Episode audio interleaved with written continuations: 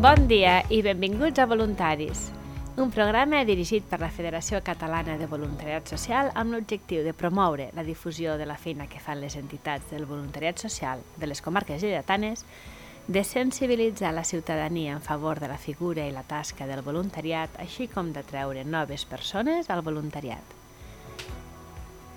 Tenim amb nosaltres en Ramon Ferrer, coordinador de la Federació Catalana de Voluntariat Social a Lleida. Bon dia a tothom. I avui l'entitat social que ens acompanya és Càritas Diocesana de Lleida, amb la participació de la Maria Rosa Sellós, responsable de voluntariat. Hola, bon dia. Eh, Maria Rosa, Càritas és un organisme de l'Església Catòlica que realitza els seus treballs en favor de tothom, sense tenir en compte ni la religió, ni la raça, ni el gènere, ni la condició social, ni l'ètnia, cap condició personal ni social de les persones beneficiàries. A més, és una de les xarxes humanitàries de més gruix i de més abast, no només a les Terres Lleidatanes, sinó a tot Catalunya i jo diria fins i tot a tot el món. A Lleida, com us organitzeu territorialment? Doncs mireu, eh, perquè tingueu una idea, la nostra organització, com heu dit, és d'una entitat d'església i per tant el nostre territori d'intervenció és la diòcesi. Per a que us feu una idea, a la, a la província de Lleida tenim la gran majoria de tres diòcesis ubicades. La diòcesi de Lleida, que és 100% al territori lleidatà, la diòcesi de Solsona, que agafa alguns pobles de Barcelona i de Girona, i la diòcesi d'Urgell, que agafa també alguns pobles de, i sobretot agafa Càritas Andorra, eh, que està vinculada més a Càritas Internacional. També hi ha alguns pobles, ho dic perquè a vegades la gent se sorprèn, com Arbeca, per exemple, que estan a propet d'aquí, que pertanyen a l'arxidiòcesi de Tarragona a nivell territorial. Doncs això implica també que com a entitat al nivell de territori tenim tres càrites diocesanes, tres càrites diocesanes federades a la Federació Catalana del Voluntariat Social i en aquests moments jo sóc aquí com a representant de totes les càrites, però parlarem una miqueta més de càrites diocesana de Lleida. Eh, el que és fonamental, de ben segur, són els programes que feu per ajudar tothom. Quins programes feu particularment i de més intensitat i de més interès general? Mireu, jo penso que el, potser el més destacat de Càritas Diocesana de Lleida és tots els programes que nosaltres ne diem d'atenció directa. Són els programes d'acció social, que van adreçats directament a les persones que nosaltres atenem.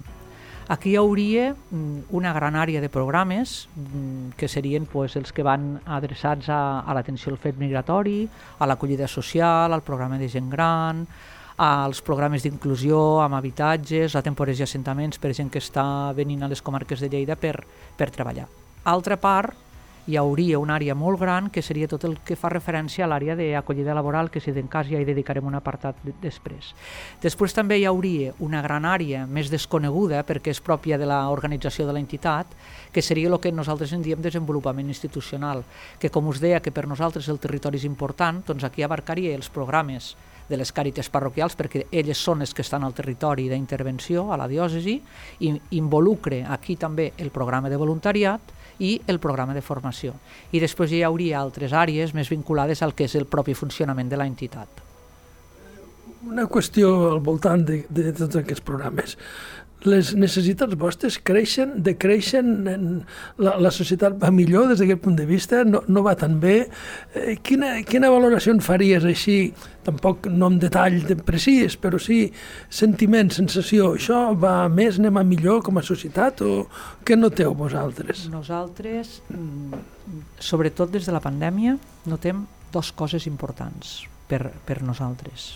Vale? Una, que les persones que tenen cada vegada estan més desprotegides, vol dir que són persones que tenen cada vegada més dificultat d'accés al que seria la xarxa pública, al que seria els serveis socials públics, vale? això per una banda, i després hi hauria tota una altra dificultat de les persones que, que tenen dificultat d'accedir a tot el que seria la informació ja bàsica vale? i després tota la gestió que genera a través de la informàtica, de tindre accés a una xarxa, de tindre un telèfon funcional, de tenir un correu que funcioni, de poder accedir a bueno, el que se'n diu i se n'està dient, tot el que seria bretxa digital. No és només a nivell dels nens que no poden tenir un ordenador a l'escola, és persones de 50, 40, 60 anys que a part poden tenir l'aparell perquè s'han comprat un telèfon que sí, que els hi fa un servei de correu electrònic, però no saben com funciona. Val? Tenim un problema real d'accés al, al maquinari, per entendre'ns, però també de capacitat d'accedir a la formació. I aquestes serien les dues grans línies que estan provocant aquesta... Dius tu, atenem a més gent, atenem a més gent. Atenem a més gent amb dificultats, atenem a més gent amb dificultats. Atenem a gent amb més precarietat, atenem gent amb més precarietat. Però les dues coses importants que es reflexen quan altres atenem serien aquestes, a part de lo que nosaltres ens dediquem bàsicament, que és a l'atenció general bàsica de les persones. Molt bé, i ara que les administracions es digitalitzen, de ben segur que això us creixerà la feina i, i que convindrà segur que el voluntariat s'hi intervengui, ajudi, perquè la feinada d'ajudar a, a tapar o tancar aquesta bretxa digital no és pas senzill. Abans has apuntat una qüestió que és fonamental, perquè qui té feina en general s'integri, qui no té feina pateix. Eh, què feu perquè la gent tingui feina, la gent es pugui inserir altre cop plenament en una societat que ho posa difícil? Mireu, hi ha tota una gran àrea a Càritas, que fins ara depenia de la Fundació Jaume Rubió i Rubió i ara ja depèn directament de Càritas, que és tot el programa d'acollida laboral. El programa d'acollida laboral se divideix en dues grans àrees. ¿vale? Lo que seria, tot el que seria orientació, informació, prospecció laboral, tots aquests temes per persones que tenen documentació i poden treballar i que es vincule a través d'una agència de col·locació, normal i corrent. O sigui, Càritas som una agència de col·locació. A part, també s'ha generat una empresa d'inserció que tots coneixeu, que es diu Troballes, que bàsicament se dedica a reciclar, recuperar la roba, tots els temes d'economia circular i que pues, cada vegada va obrint més botigues eh, amb tot aquest tema d'anar fonamentant totes aquestes coses tant de reeducació per les persones que diguem som del primer món i ens podem permetre moltes coses com per les altres persones que no hi poden accedir. Per tant, teníem aquestes dues línies. Per una banda, tot el que seria la banda més dedicada a la gent que busca feina i que poden estar pues, amb, amb tot el tema d'orientació o prospecció, la gent que necessita més protecció i que per tant l'empresa d'inserció els hi pot oferir uns contractes més protegits durant sis mesos, un any, tres anys, per a que s'inicin al mercat laboral i després tindríem que tot el projecte laboral inclou tot el que seria uns projectes adreçats a persones que tenen dificultats per trobar feina i que han de millorar les seues capacitats. Vale? Què hi hauria aquí? Hi hauria molt tema de formació en llengua catalana i castellana perquè la, les persones puguin accedir a una millor, a una millor capacitació i hi hauria el que m'heu comentat abans del tot del tema de bretxa digital. Vale? Nosaltres cada, setmana, cada mes hi ha un o dos cursos d'introducció a la informàtica bàsica vale? que permeten a les persones, si tenen un mòbil, poder gestionar-se el mòbil, tres o quatre aplicacions que els hi permetin no estar absolutament desdigitalitzats, que diríem. Doncs una miqueteta des del programa de laboral se fan aquestes tres coses. Vale? I primer, per persones amb documentació que poden treballar, segon, per persones amb dificultats oferir contractes protegits a través de l'empresa d'inserció i tercer, per persones que necessiten formació i acompanyament, tota la formació castellà-català, cursos específics relacionats amb l'empresa de treballes, totes aquestes coses són el que es faria des del de programa de laboral. Eh, Maria Rosa, parlem ara de voluntaris, que segur que és un pilar fonamental per dur a terme els vostres serveis. Quin perfil de voluntariat teniu a Càritas?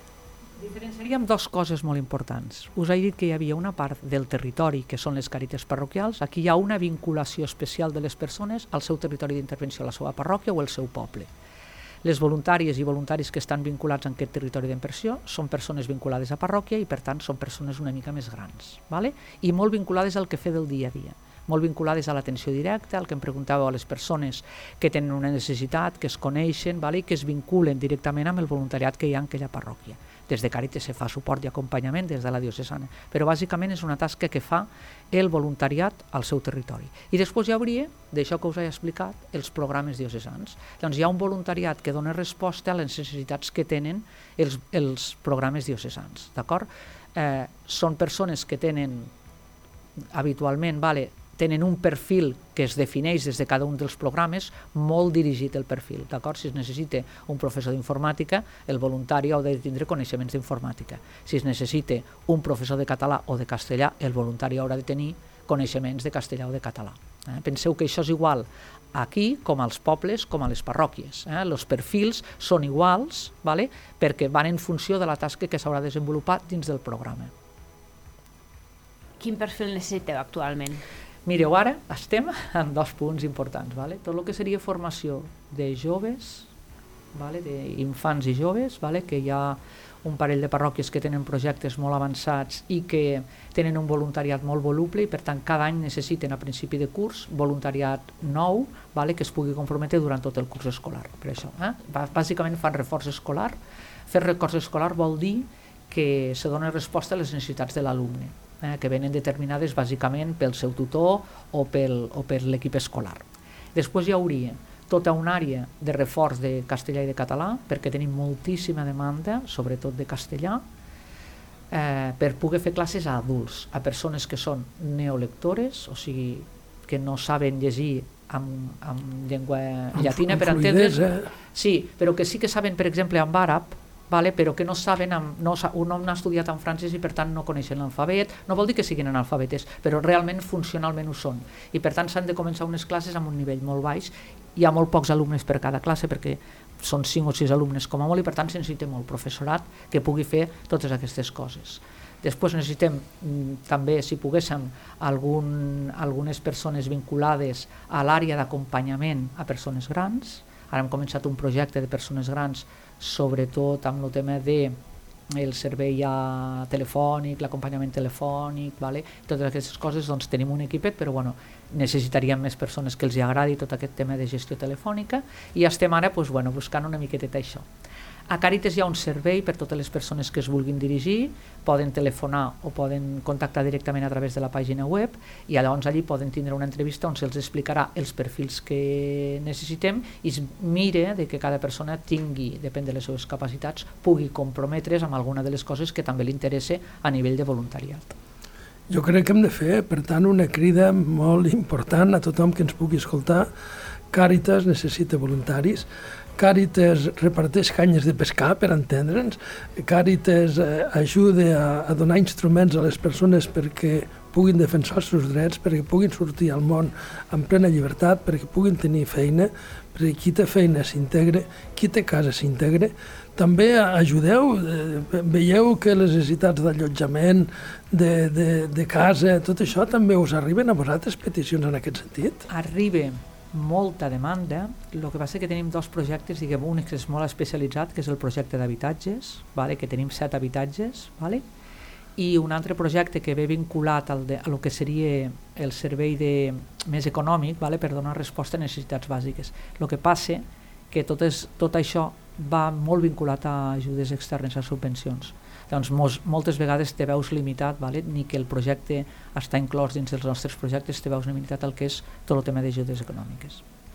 Molt bé, escolteu, jo crec que el, el perfil que ens heu donat i sobre Càritas ha estat fantàstic, us, agraï, us agraïm, agraïm que hàgiu estat aquí, agraïm tot el que feu, que és molt i que ens ajuda a defensar drets i a defensar persones. Moltes gràcies. Moltes gràcies a gràcies, vosaltres. Gràcies, Maria Rosa. A reveure.